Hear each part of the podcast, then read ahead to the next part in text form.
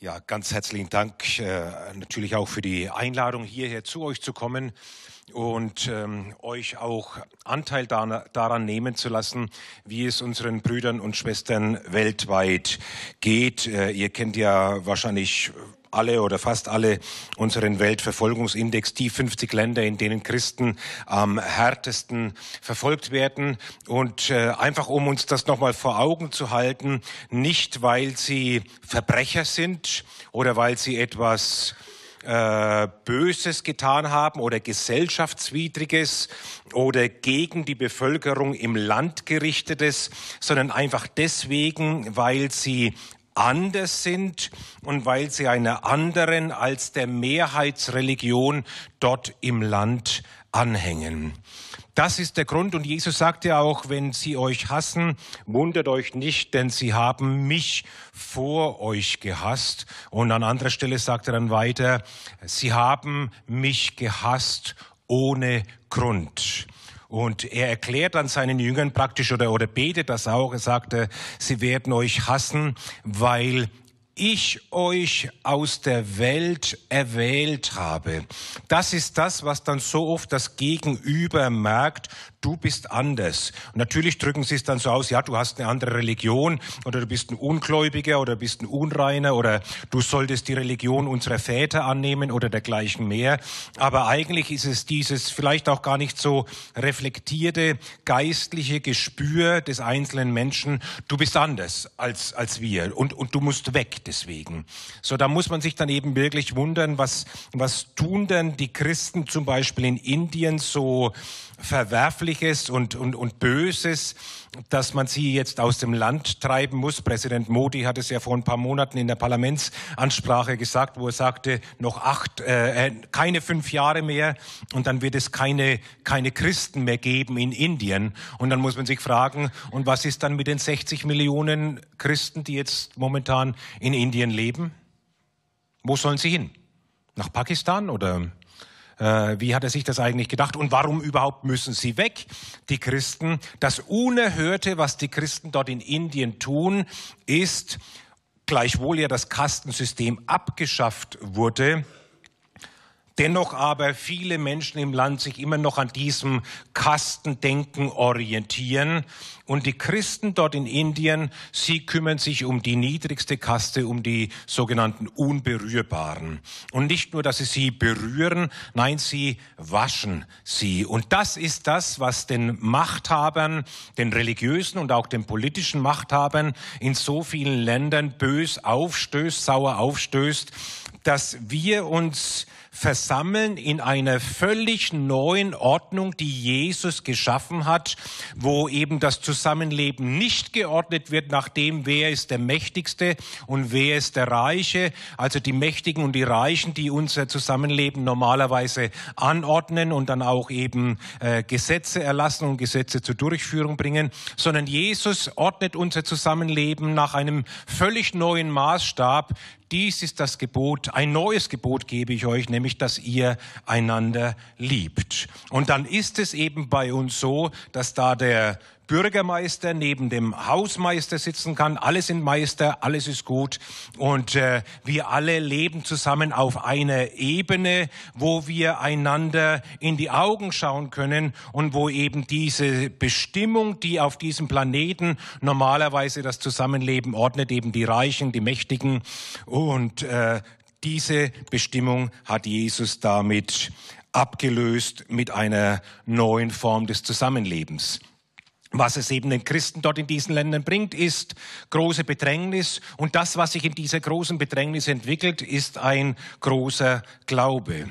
Nicht das Bedrängnis äh, die Grundvoraussetzung für großen Glauben, Glaube etwa wäre.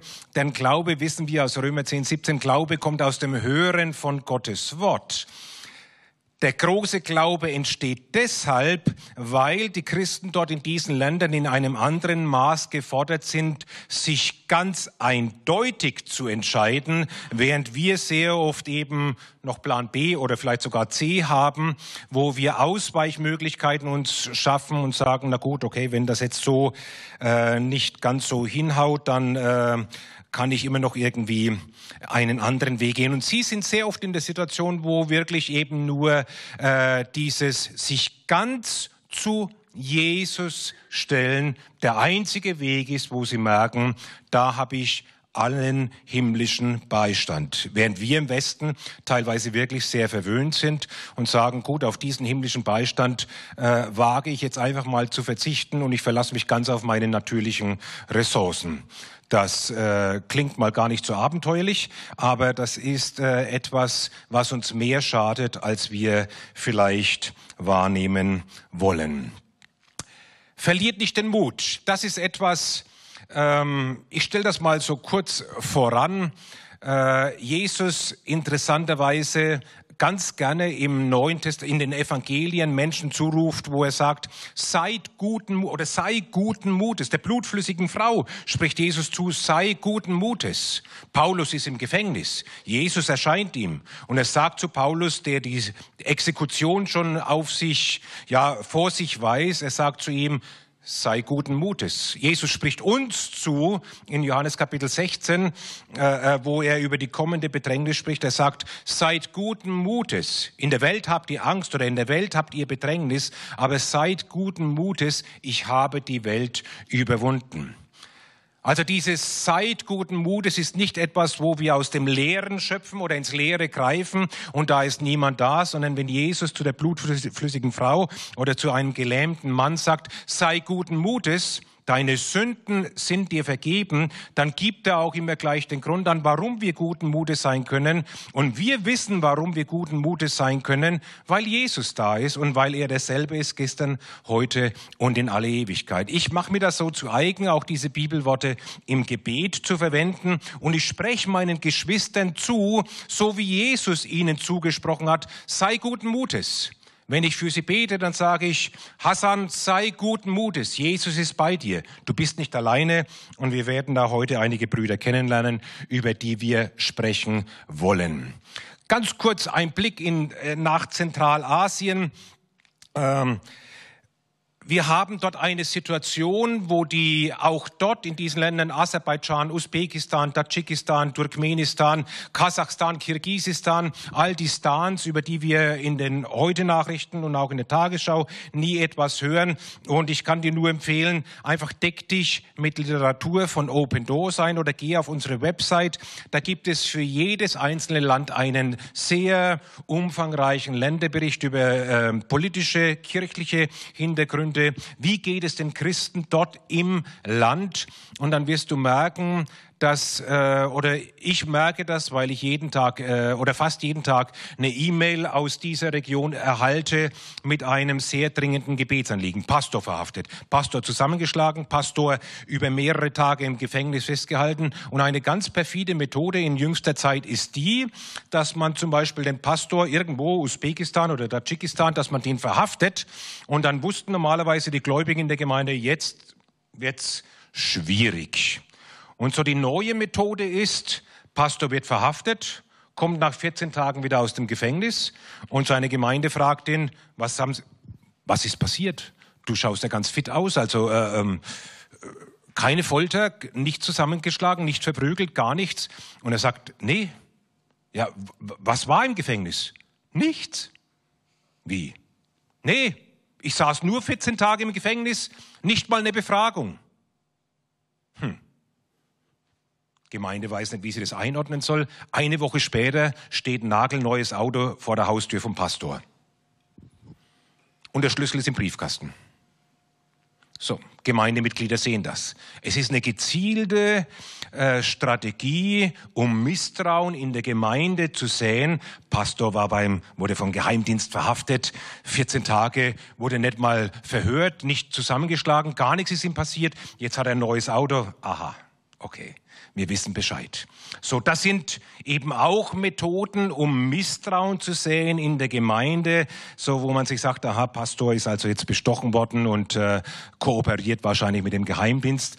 Das ist in Usbekistan inzwischen so schlimm geworden, äh, dass das Misstrauen in den Gemeinden äh, einen sehr hohen Level erreicht hat. Ein wirkliches Gebetsanliegen, denn wir wissen, wenn es dem Feind gelingt, Uneinigkeit zu säen, in welcher Gemeinde auch immer, auch hier in Deutschland, dann verliert die Gemeinde an enorm an Kraft. Liebe Brüder, liebe Schwestern, bewahrt eure Herzen vor Uneinigkeit. Wenn es Fragen gibt, sprecht mit der Gemeindeleitung oder was auch immer. Ich habe nicht den Auftrag, das zu sagen, Matthias, gell? Du kannst das bestätigen. Wir haben überhaupt nicht darüber gesprochen. So, aber äh, wenn du wenn du Anfragen hast, theologisch oder vom Ablauf oder bitte bewahrt die Einigkeit. Darin ist eine solche Kraft. Kleines Beispiel von diesem Ahmed, von dem ich euch kurz erzähle. Er war drogensüchtig, Alko, äh, äh, hat äh, Alkohol getrunken und er war eben dort in Zentralasien gebürtiger Muslim. Auch seine Frau, seine Frau hat sich zu Jesus bekehrt hat den Ahmed sehr gestört, er hat sie oft geschlagen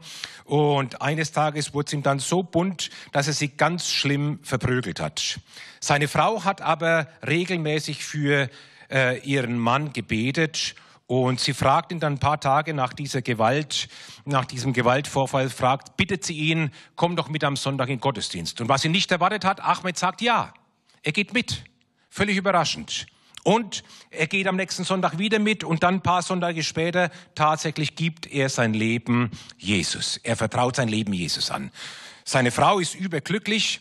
Mit ein Grund, warum Ahmed seine Frau immer wieder verprügelt hat, das war die Schande, die auf ihn gelastet hat, denn seine Frau hatte ihn einen gelähmten Sohn zur Welt gebracht. Und das war unerträglich für ihn. Eine Schande. Ein Fluch von Allah natürlich. So hat er das interpretiert. So, und jetzt war er Christ. Und er versteht plötzlich das Wirken Gottes ganz neu und er betet mit seiner Frau zusammen für ihren gelähmten Sohn. Sie beten mehrere Wochen und nach ein paar Wochen, es wird immer besser mit seinem Sohn, bis sein Sohn tatsächlich, bis keine Lähmungserscheinungen mehr zu sehen sind. Sie gehen ins Krankenhaus, die Ärzte fragen, was ist passiert und er sagt einfach frei heraus, Jesus hat meinen Sohn geheilt. Er geht in die Moschee zum Geistlichen, zum Imam und er sagt auch ihm, Imam, ich muss dir sagen, ich folge jetzt Jesus nach, denn Jesus hat meinen Sohn geheilt.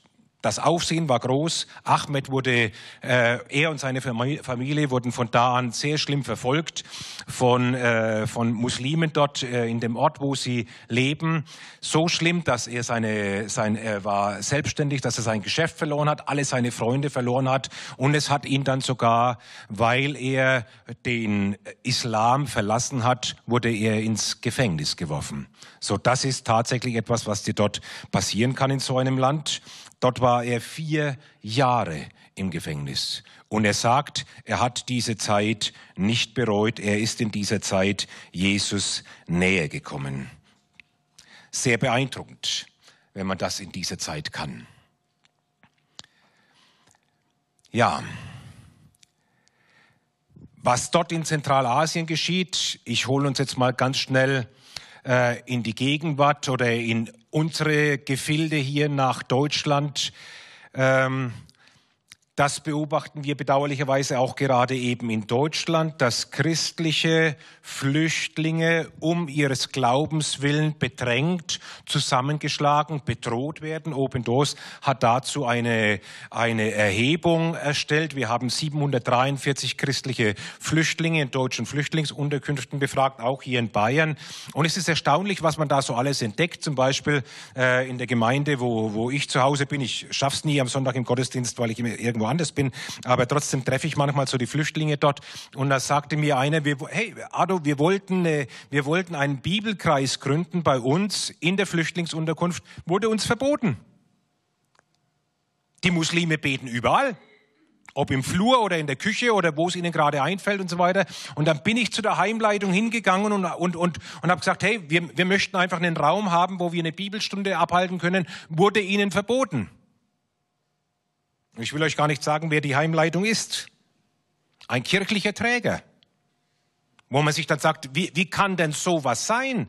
Warum wird äh, in, unseren, in, in unserem Land oder, oder Konvertiten, also Muslime, die hierher kommen nach Deutschland und dann hier in Deutschland durch die, durch, das mit, durch die Mithilfe von Gemeinden dann zum Glauben an Jesus finden, weil sie eingeladen werden in Gottesdienste, was, was ich euch sehr, sehr ermutigen möchte, das zu tun. Viele sind einfach suchend. Viele von den Flüchtlingen, sie suchen. Sie suchen Frieden, aber sie suchen auch die Wahrheit. Sie sind aus Ländern geflohen, wo sie viel Unwahrheit erlebt haben. Ich war so erstaunt. Ich habe schon etliche Interviews geführt mit ihnen äh, und ich frage dann die Flüchtlinge immer so, was war denn der ganz große Unterschied, als du dich Jesus zugewandt hast? Und viele sagen die Wahrheit. Habe ich gesagt, ja bitte, was ist denn die Wahrheit? Wie, wie hast du denn jetzt, was war denn jetzt die Wahrheit? Und ich habe dann irgendwas Theologisches erwartet und sie sagten, und das habe ich in mehreren Fällen gehört, sie haben, sie haben gesagt, das in, ich habe in der Gemeinde erlebt, wie die Gemeindemitglieder die Wahrheit miteinander reden. Also sie waren wahrhaftig miteinander. Das war das, was er gemeint hat. Aber das, was die Flüchtlinge am allermeisten beeindruckt, ist die Liebe, die sie hier im Land erleben. Und ich möchte euch dazu sehr, sehr ermutigen, diese Liebe weiterzugeben. Wenn man sich überlegt, von diesen 743 christlichen Flüchtlingen, wir hätten viel mehr befragen wollen, aber viele wollten nicht sprechen aus Furcht darüber, dass sie dann Repressalien erleiden oder dass ihr Asylstatus eventuell gefährdet ist, weil sie sich beschweren darüber, dass ihnen von Behörden nicht geholfen wurde. 70 Prozent sagen, wir wollten, wir haben uns bei der Heimleitung beklagt, darüber, dass wir schikaniert werden, bedroht werden, gemobbt werden, uns das äh, äh in, in ganz unterschiedlich, dass wir geschlagen werden. 70 Prozent hat die Heimle in 70 Prozent der Fälle hat die Heimleitung nicht reagiert. Bei 743 befragten Flüchtlingen sagten 600, dass sie Gewalt erlebt haben von ihren Mitflüchtlingen. Etwa 250 sagen, sie haben Gewalt zusätzlich erlebt durch das Wachpersonal. Also ich kann es euch nur empfehlen. Ich habe das hier in Papierform, habe nur noch äh, vier Stück dabei. Die anderen gingen alle schon heute früh weg. Ist aber bei uns auf der Website zum Runterladen als PDF. Schau dir das mal bitte an. Das ist, schaut jetzt ein bisschen groß aus, äh, hat man aber trotzdem sehr schnell durchgelesen. Das Interessante ist, ein Bundesland hat inzwischen Maßnahmen ergriffen. Das Bundesland Hessen. Wir haben mit dem Innenministerium gesprochen und äh, haben dort einen Fall vorgelegt von einer Unterkunft und daraufhin hat das Bundesland Hessen einen so langen Maßnahmenkatalog äh, erlassen, zum Beispiel eben auch christliche Dolmetscher in den Flüchtlingsunterkünften zu haben, Christ, christliches Wachpersonal und so weiter und so weiter. So, ähm, aber das ist momentan ein Anliegen, ein Gebetsanliegen auch, dass wir in den letzten vier Wochen beobachten, dass insbesondere Konvertiten abgeschoben werden. Sie finden hier zum Glauben an Jesus, haben dann Gerichtsverhandlung und dann in der Gerichtsverhandlung muss der Richter entscheiden, bist du jetzt wirklich, du warst Muslim, jetzt bist du Christ geworden äh, äh, und dann stellt er diesem, äh, äh, diesem Flüchtling, er stellt ihm Fragen, um praktisch sein, seinen geistlichen Zustand zu ergründen. Also so eine Art Gewissenserforschung. Ich weiß nicht, wie man sowas äh, äh, benennen soll. Und da kommen dann so inter interessante Fragen auf, wie zum Beispiel, Beispiel, wie viele Tage liegen zwischen Ostern und Pfingsten? Oder sagen Sie mir die Namen der zwölf Apostel. Sag doch mal die Namen der zwölf. Nee, ich, wir lassen das lieber. Aber so, und daran macht dann der Entscheider fest, ob der jetzt wirklich Christ geworden ist oder nicht. Und wenn er das nicht sagen kann, dann heißt zurück nach Afghanistan, wo ihm als Konvertit die Todesstrafe droht. Und das ist ein sehr beunruhigender Zustand momentan hier. Und ich bitte euch sehr dafür zu beten, äh, dass sich das nicht auswächst, sondern dass hier politische Maßnahmen getroffen werden zum, zum Schutz dieser Flüchtlinge, aber natürlich auch, dass dieses Menschenrecht, Religionsfreiheit bei uns im Land nicht mit Füßen getreten wird. Und das ist das, was momentan tatsächlich geschieht. Und wir können etwas dagegen tun. Vielleicht noch mal ganz kurz zurück, äh, bevor ihr das alles ablest. Es gibt die allgemeine Erklärung der Menschenrechte, ist wahrscheinlich uns allen bekannt, hoffe ich, 1948 verabschiedet. Äh, alle Menschen sind frei und gleich an Würde geboren und an Rechten und so weiter. So, das ist der Artikel 1, ist uns vielleicht bekannt. Und in die, diese allgemeine Erklärung der Menschenrechte haben 1948 so ziemlich alle Staaten damals ratifiziert. Die muslimischen Länder haben 1960 dann festgestellt, sie finden sich in dieser allgemeinen Erklärung der Menschenrechte nicht wieder und sie haben ihre eigene Erklärung der Menschenrechte formuliert. Äh, 1960 hat es begonnen, verabschiedet wurde sie endgültig dann 1990 in Kairo. Deswegen heißt dieses Konstrukt Kairoer Erklärung der Menschenrechte. In der Zwischenzeit haben alle muslimischen Staaten diese Kairoer Erklärung der Menschenrechte unterzeichnet. Ich möchte es euch deswegen vorstellen, ich habe neulich in einem politischen Arbeitskreis gesprochen, wo fast niemand die Kairoer Erklärung der Menschenrechte kannte. Und ich war absolut platt. Das waren alles Politiker, die da saßen. Und habe mir gedacht, das kann doch wohl nicht wahr sein. So, deswegen möchte ich euch das mal vorstellen. Könnt ihr googeln zu Hause, Kairoer Erklärung der Menschenrechte. Aber ich zeige euch mal ganz geschwind ein Beispiel, wie sich das so unterscheidet. Also links allgemeine Erklärung hier Kairo-Erklärung hier der Unterschied. Alle Menschen sind frei und gleich an Würde und Rechten geboren. Kairo-Erklärung, alle Menschen sind gleich an Würde, Pflichten und Verantwortung. Also die Rechte fehlen da zum Beispiel. Jeder hat Anspruch auf alle in dieser Erklärung verkündeten Rechte und Freiheiten ohne irgendeinen Unterschied. Und hier ist es, alle Menschen sind durch die Unterwerfung, da steht natürlich im Urtext Allah äh, durch die Unterwerfung unter Allah vereint. Der wahrhafte Glaube ist die Garantie für das Erlangen solcher Würde. Alle Menschen sind Untertanen Allahs.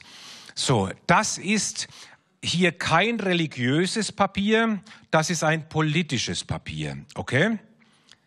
Hier geht es um ein Gesellschaftsbild, ein Menschenbild, ein Gottesbild, das so alle muslimischen Staaten unterzeichnet haben und das für sie rechtsverbindlich ist. Also für sie ist die allgemeine Erklärung der Menschenrechte nicht mehr rechtsverbindlich. Jeder hat das Recht auf Leben, Freiheit und Sicherheit der Person. Es ist verboten, einem anderen das Leben zu nehmen, außer wenn die Scharia es verlangt. Gut, dafür muss man dann doch Verständnis aufbringen. So, wir sehen die, diese diese mangelnde oder nicht existierende Religionsfreiheit. Es gibt in muslimischen Ländern keine Religionsfreiheit. Es ist wichtig, dass wir das festhalten.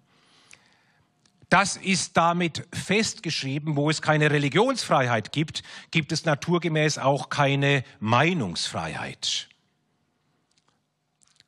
Und es ist wichtig oder für euch vielleicht auch hilfreich, wenn ihr in Diskussionen oder Gesprächen seid in der Öffentlichkeit, einfach weil man ja so schnell das Etikett Islamophob dann am Hacken hat, einfach dieses politische Papier rauszuziehen und zu sagen, okay, gut, lasst uns einfach mal über das Gesellschaftsbild sprechen oder über das Menschenbild, äh, das in diesen Staaten verankert ist. Und dann könnt ihr mit diesem Papier hier ähm, vielleicht argumentativ euch weiter bewegen. Wie dann das Zusammenleben in muslimischen Staaten aussieht, das war gerade der Papst Tavatros äh, hier aus Ägypten mit dem äh, äh, Präsidenten al-Sisi in Ägypten, der auch dieses Jahr wieder den christlichen Weihnachtsgottesdienst am 6. Januar besucht hat. Und das ist ein sehr schönes Zeichen. Er hat den Christen versprochen, alle Kirchen, die unter dem Präsidenten Mursi zerstört wurden, wieder aufzubauen auf Staatskosten. Das ist eine enorme Zusage in einem muslimischen Land. Also es gibt solche äh, schönen Zeichen oder auch im April hat ein sehr renommierter Journalist der in der größten Tageszeitung von Ägypten mit, äh, weiß nicht, 900.000 Auflage oder was, ähm, hat einen ganzseitigen Artikel in diese Zeitung gestellt, wo er nur schreibt über die Liebe der Christen. Ein muslimischer Journalist. Und die Christen sagen, das hat mit den Gebeten der Gemeinde zu tun. Und ich glaube, das hat mit den Gebeten der Gemeinde zu tun. Und der Hammer ist, in diesem Artikel verwendet er 50 Bibelverse, um die Liebe Gottes, wie sie in der Bibel offenbart ist, zu belegen. Und das ist schon gigantisch in einem muslimischen Land. So, das ist das eine, die eine Seite in Ägypten. Dann siehst du auch noch eine andere Seite. Hier, äh, das war während des Ramadan, der oberste Imam äh, äh, fordert in einer, in einer Fernsehsendung am 16. Juni, wer vom islamischen Glauben ab, der oberste Imam, okay? Wer vom islamischen Glauben abfällt, muss unter Druck gesetzt werden, sodass er innerhalb einer variablen Zeitspanne Buße tut. Andernfalls muss er getötet werden. Also ein Glaubenswechsel gibt es nicht im Islam. Das ist unter Todesstrafe verboten. Er ist der oberste Imam an der Al-Azhar-Universität, habe ich hier geschrieben in Kairo. Das ist also die weltweit führende Universität in muslimischen Fragen. Danach richten sich die Geistlichen dann weltweit, äh, zuallererst die Sunniten, aber dann auch die Schiiten und die anderen muslimischen äh, Gruppierungen.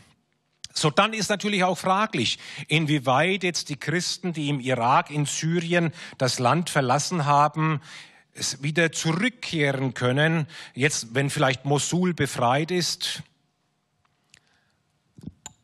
Ich kann euch eines sagen, von dem, was wir wissen von unseren Mitarbeitern dort in den, in den beiden Ländern, gerade Syrien und Irak, viele Christen wollen zurück in ihr Land.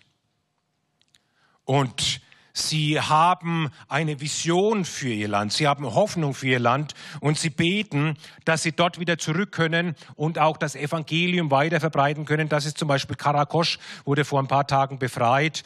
Das ist die größte Kathedrale, die innen drin so gut wie ausgebrannt ist, aber sie wollen das alles wieder aufbauen. Hier haben sie äh, gleich mal so zum äußeren Zeichen auch ein Kreuz oben auf die Kirche gesetzt um zu zeigen, äh, wir feiern wieder Gottesdienste. Karakosch ist frei vom IS. Aber unsere Brüder und Schwestern sind in all diesen Ländern in einer enormen Bedrängnis. Und das, was sie halt Tag für Tag oder Woche für Woche erleben und was sie dann auch sehr mitnimmt und auch irgendwo auslaugt. Wir kennen das ja schon von unserer normalen Arbeit, dass uns die auslaugen kann. Unser ganzes normales Leben äh, kann uns schon irgendwie ermüden und ermatten. Da sage ich später noch etwas dazu. So und dann kommt hier noch diese Verfolgungssituation dazu, die ich ähm, ich will nicht auf die Tränendrüse drücken, aber äh, die, ich kann gar nicht schlimm genug Worte finden, um, um zu beschreiben, wie es Christen sehr oft in diesen Ländern geht. Es ist unfassbar. Der Raub, die Schmähung, oft täglich, Vergewaltigung, Morde. Wir beobachten ja auch die Trends weltweit bei Open Doors. Im vergangenen Jahr wurden etwa doppelt so viele Christen ermordet als im Jahr zuvor. Im vergangenen Jahr wurden etwa doppelt so viele Kirchen zerstört als im Jahr zuvor. Die Verfolgung dehnt sich aus auf mehr Regionen weltweit. Was wir beobachten, jetzt auch in Deutschland und in Europa, ist eine zunehmende Radikalisierung von größeren Bevölkerungsanteilen. Ich erkläre das mal ganz kurz an Deutschland. So, wir sehen das ja in den sozialen Netzwerken, wie hier Menschen bereit sind, sich in einer ganz anderen Art und Weise hier zu outen und auch ganz offen Morddrohungen in sozialen Medien auszusprechen oder im Fernsehen Dresden, 3. Oktober, Bundeskanzlerin und Bundespräsident treten da auf und dann die Schimpfworte können können gar nicht schlimm genug sein, die man diesen Politikern um die Ohren haut und so weiter. Und das in einer, in einer Unverfrorenheit und dann eben auch eine Verrohung der Sprache bei uns in den sozialen Medien, aber nicht nur dort, auch auf der Straße, wo man sieht, äh, größere Bevölkerungsanteile öffnen sich für extremistische Ideen. Das meine ich mit der Radikalisierungsbereitschaft, die da ist. Manchmal fragen mich die Leute, ja, äh, du, äh, aber früher haben doch Muslime und Christen friedlich zusammengelebt und auch andere Religionen. Naja, gut, äh, will ich mich jetzt mal nicht, äh, will ich mal nicht ins Feld galoppieren zu, zu der Äußerung, aber äh, so, so richtig friedlich zusammengelebt, also das ist ein ziemliches Gerücht. Äh, ich sag's mal so ganz vorsichtig. Ja, es gab ein äh, Zusammenleben im Sinne von, äh, äh, dass die Christen äh, in vieler Weise unter, als Unterdrückte unter muslimischer Herrschaft gelebt haben, in einem, äh, äh, wie soll ich mal sagen, Bürger zweiter Klasse Status mit Schutzsteuer, die sie zahlen. Äh, dieses Konstrukt gab es auf jeden Fall. Aber gerade auch in islamischen Staaten, aber auch in anderen Ländern, auch in buddhistischen Ländern zum Beispiel, Laos, ist eine zunehmende Radikalisierungsbereitschaft von größeren Bevölkerungsteilen zu beobachten. Im Islam ist es überwiegend der wahhabitische Islam, der sich ausbreitet, also der salafistische. Das sind die Jungs mit den langen schwarzen Bärten und den weißen Gewändern. Das ist also der Wahhabismus, der kommt aus Saudi-Arabien, ein strenggläubiger Islam, der durch Saudi-Arabien und Katar in die ganze Welt exportiert wird, wo Prediger eingeladen werden, Imame, Geistliche ausgebildet werden dort in Katar, in Saudi-Arabien, an den Universitäten und dann dort gesponsert werden in ihren Ländern, in Mauretanien, in Niger, äh, in, in so vielen Staaten und wo sich dadurch dieser eben radikale Islam ausbreitet. Und dann kommt dazu, dass Teile der Bevölkerung offen sind für dieses Islamverständnis. Und das ist das, was dann zur Ausbreitung der Gewalt führt. Indien. Täglich ein Bericht über, also wir haben ja Mitarbeiter dort in Indien, äh, gerade äh, Kollegen von mir waren da vor ein paar Wochen gewesen, ist noch keine vier, gerade mal vier Wochen her, täglich ein Bericht, wo wir hören, Gewalt gegen Christen. Pastor zusammengeschlagen, Gottesdienst überfallen, äh, ein Ehepaar in einem Dorf, aus dem Dorf rausgemobbt, äh, sie dürfen den Brunnen nie, und so weiter. Jeden Tag mindestens ein Bericht über Gewalt gegen Christen dort im Land. So, das sind die 50 Länder, Deutschland ist da nicht drauf, die 50 Länder, in denen Christen am härtesten verfolgt werden. Und wir schauen uns jetzt Brüder an, die Jesus nachfolgen unter Lebensgefahr. Das sind hier zwei Pastoren, Kuba Shamal und Hassan Abdurrahim Taur, äh, hier, die verhaftet wurden im Dezember vom Geheimdienst äh, im Sudan verschleppt. Lange Monate wussten wir gar nicht, wo sie sind. Niemand wusste, wo sie sind. Sie konnten, hatten keinen Kontakt zu ihren Familien, natürlich auch keinen Rechtsanwalt. Sie waren irgendwo, man wusste, sie werden gefoltert. Es geht darum, dass man ihnen dann Namen abpresst von Gemeindemitgliedern und sonstiges. Und äh, jetzt war äh, eine Verhandlung gewesen Ende August. Und dann im September noch eine äh, äh, ein Mitarbeiter von uns konnte einen der Brüder sprechen und sie fragen, wie es ihnen geht. In der Verhandlung wurde dann klar, es gibt sieben Anklagepunkte gegen sie. Auf zwei dieser Anklagepunkte steht die Todesstrafe. Das sind dann so interessante Formulierungen wie Verbreiten von Lehren zur Zersetzung des Staates oder Kriegsführung gegen den Staat. Gemeint ist damit die Verkündigung des Evangeliums, ganz einfach. So, das sind also Lehren, die den sozialen Frieden im Land gefährden und dergleichen mehr. Und auf einige dieser Anklagepunkte steht die Todesstrafe. Also das heißt, sie sind praktisch schon nach dem Gericht zum Tod verurteilt. Jetzt geht es darum, dass die Verteidigung entsprechend äh, Beweismittel vorlegt, damit unsere Brüder dort nicht ermordet werden vom Staat, von der Regierung. Und das ist vielleicht auch wichtig, dass wir uns das nochmal ins Gedächtnis rufen. Christen werden nicht etwa nur von extremistischen Gruppierungen verfolgt. Nein, sie werden von Regierungen systematisch verfolgt, von Regierungen ins Gefängnis geworfen. Manche sagen ja, ja, das sind ja alles Terroristen. Nein, nein, diese Regierungen sind keine Terroristen. Das sind ganz normale Politiker, die aber eben auch ein ganz bestimmtes Verständnis haben, wodurch sie sich legitimiert sehen, dann genau das zu tun, was sie auch hier in diesem Falle tun. Mit diesen beiden Pastoren sind noch zwei weitere verhaftet. Ein Europäer aus Tschechien, Petr Jasek. Ihm wird vorgeworfen, er würde dort praktisch Spionage betreiben im Land. Auch diese zwei Pastoren sind der Spionage angeklagt, weil sie nämlich im, in den Nuba-Bergen, äh, das ist hier, das sind äh, Kinder hier aus den Nuba-Bergen und hier eine kleine Versammlung. Die sind äh, im Osten vom Sudan, die Nuba-Berge. Dort gibt es den Stamm der Nuba People. Ähm, und äh, die sind überwiegend christlich und die Regierung fliegt regelmäßig mit ihren Bombern über diese Dörfer und lässt dann einfach dort Bomben regnen auf diese Dörfer. Die Christen sind verhasst im Sudan. Noch während jetzt diese Pastoren auf der Anklagebank sitzen, Vorletzte Woche haben fünf Kirchen in Khartoum, und es gibt nicht, nicht mehr viele Kirchen in Khartoum, äh, haben fünf Kirchen äh, Anordnung von den Behörden erhalten, dass ihre Gebäude geschlossen und voraussichtlich abgerissen werden. Also keine Gottesdienste mehr. Drei weitere Pastoren wurden verhaftet vor zwei Wochen, wurden dann wieder freigelassen, stehen unter Beobachtung. Bitte, wenn ihr euch die Namen nicht merken könnt, aber es ist wichtig, dass wir von unseren Brüdern und Schwestern erfahren. Und ich glaube, das, was sie am meisten brauchen, ist, dass sie erleben, dass wir an ihrer Seite stehen. Und während sie tatsächlich in einem Kampf auf Leben und Tod sind, ist unser Kampf oft bete ich oder bete ich nicht.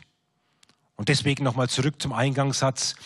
Er sagte ihnen aber ein Gleichnis, dass sie alle Zeit beten und nicht ermatten sollten. Und ich gehe da auch gleich später nochmal drauf ein. Das heißt, nee, so viel Zeit habe ich gar nicht mehr. Ich muss jetzt darauf eingehen. Ich wollte euch ganz gerne noch ein, äh, eine andere Situation zeigen, mache ich aber nicht. Äh, ich gehe mal ganz schnell weiter über Kenia hinaus eine Situation, wo ein Überfall war im vergangenen Jahr und wo ich euch eigentlich nur darauf hinweisen wollte, dass die Universität, bei der 147 christliche Studentinnen und Studenten und ein muslimischer Wachmann getötet wurden von Al-Shabaab-Milizen, diese Universität wurde jetzt wieder eröffnet, Gott sei Dank. Und die Christen haben begonnen, dort im Nordosten von Kenia wieder Gottesdienste zu feiern. Es gab dann eine systematische Vertreibung der Christen. Ich gehe mal weiter. So, ermattet nicht weil mich das auch oft betrifft, dass ich mich in einer Situation befinde, wo ich in Gefahr stehe zu ermatten wegen der vielen Arbeit, wegen der langen Nächte, wegen vielleicht Dinge, die nicht so vorangehen, wie ich mir das wünsche, oder weil Leute abspringen zu einem Zeitpunkt, wo man es wirklich gar nicht gebrauchen kann und wo man dann leicht irgendwie die Hände in die Luft wird und sagt, äh, ja, jetzt reicht's mir aber auch, also jetzt lasst es mir alle in Ruhe, äh, und äh, wo man dann irgendwo ermattet und innerlich dann auch irgendwo aufgibt. Und tatsächlich, ich habe mir dann diesen Begriff näher angeguckt, was, äh, was steckt hinter diesem Begriff ermatten. Und das ist genau das Bild, das äh, hier vom Griechischen her gebraucht wird. Es bedeutet aufgeben beziehungsweise feige werden oder wortwörtlich übersetzt äh, dem Bösen nachgeben. Und das ist schon interessant, wie Jesus das hier an dieser Stelle gebraucht dass wir, dass sie alle Zeit beten und nicht ermatten sollten. Also praktisch so, äh, das wäre so die Folge, damit sie nicht dem Bösen nachgeben. Das heißt, wenn wir nicht beten, ist es nicht nur so, dass wir ein kleines Nickerchen machen und irgendwie sagen, jetzt mache ich mal aber eine Pause, sondern es ist tatsächlich so, dass wir hier einen Raum, den wir einnehmen könnten, und es geht gar nicht darum, dass wir jetzt zweieinhalb Stunden am Stück beten, sondern dass wir vielleicht nur einen Satz beten, nämlich den Willen Gottes in dieser Situation beten. Vielleicht, wenn du die Nachrichten siehst und Irgendetwas fällt dir auf und wenn es dann eben nur die Olle Wahl ist in Amerika, wo du einfach sagst, Herr Jesus, ich bitte dich, während alle jetzt viel Lärm machen, ich bitte dich, dass der Mensch hier an, an die Macht kommt, der für deine Zwecke und für deine Absichten der Richtige ist. Einfach nur ein Satz den Willen Gottes erkennen in einer Situation und beten. Wenn wir diesen Raum nicht einnehmen, dann muss man sich fragen, wer wird ihn einnehmen? Und das ist genau das, worauf Jesus hier anspielt, dass sie alle Zeit beten und nicht ermatten sollten. Eine andere Situation, die Paulus hier beschreibt, wo wir ermatten, deshalb ermatten wir nicht oder werden wir nicht mutlos, sondern wenn auch unser äußerer Mensch aufgerieben wird, das geht so nach 27 etwa los, so wird doch der innere Tag für Tag erneuert. Und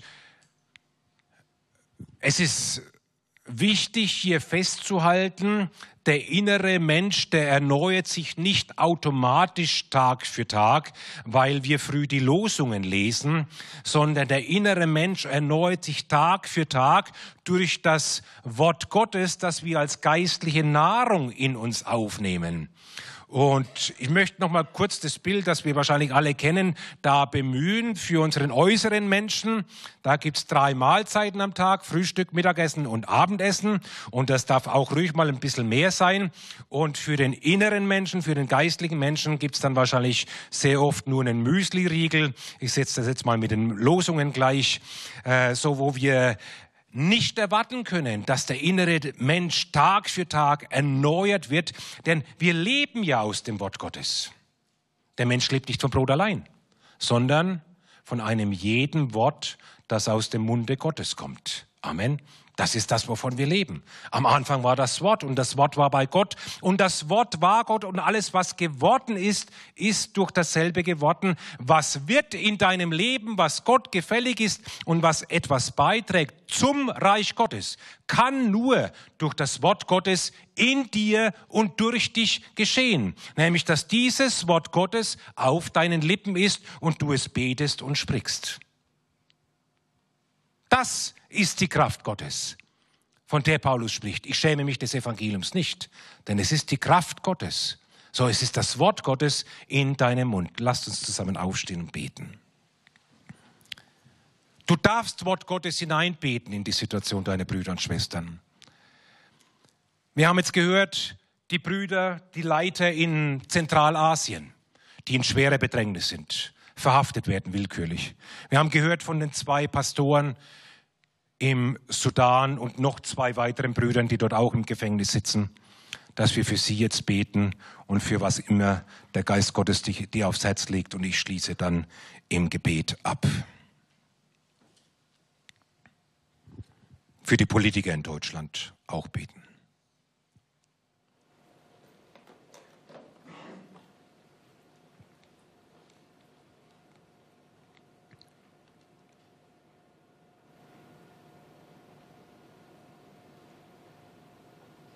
Lieber Vater, wir hören all diese Berichte und wissen gar nicht, wo wir anfangen sollen mit unseren Gebeten.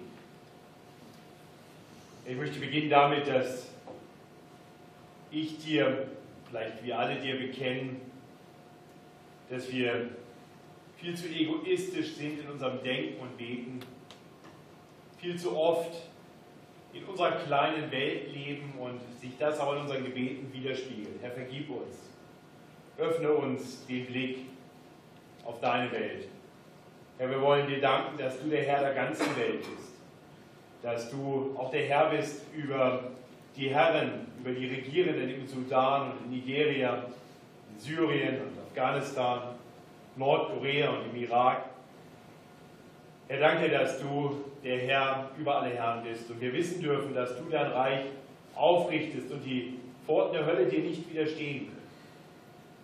Ja, doch scheint es manchmal so, und wir wollen beten, dass du denen nahe bist, in besonderer Weise, die durch schwere Zeiten gehen. Herr, wir wollen beten für die eingesperrten Pastoren. Herr, stärke sie am inwendigen Menschen, gerade auch in dieser Zeit im Gefängnis.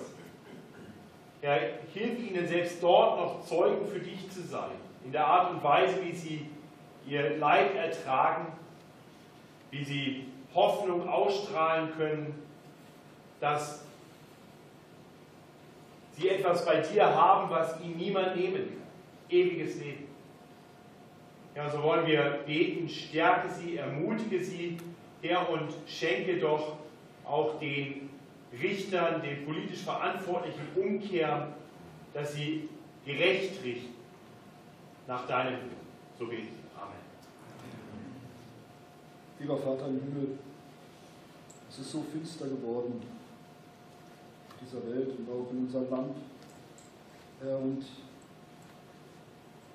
Bosheit, das alles wird immer offensichtlicher.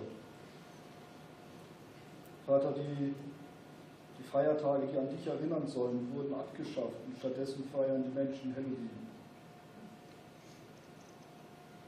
Vater, ich, du hast in deinem Wort gesagt, in deinem hohen priesterlichen Gebet hast du gesagt, dass du nicht willst, dass wir von dieser Erde genommen werden, sondern dass wir in Christus, dass wir bewahrt werden vor dem Bösen. Ja, und so bete ich einfach darum, dass du Gnade schenkst, dass wir das ernst nehmen, was du gesagt hast, nämlich allzeit im Gebet füreinander, für die Verfolgten, auch in unser Land einstehen. Und dass, dass wir das nicht einfach nur zur Kenntnis nehmen, sondern dass es uns innerlich bewegt. Ja. Und dass wir einstehen, dass wir Stellung beziehen und ja, füreinander einstehen. Herr, ich bete darum, dass du uns aus unserer Komfortzone herausholst. Vater, du hast gesagt, dass wir Licht sein sollen, Herr. Und ich bete darum, dass wir dieses Licht, das du uns gegeben hast, Herr, dass du uns bist, Herr, dass wir das scheinen lassen, Herr, dass Menschen das sehen und erkennen, Herr, dass wir Liebe untereinander haben dass wir durch Wort und Tat füreinander einstehen. Amen. Amen.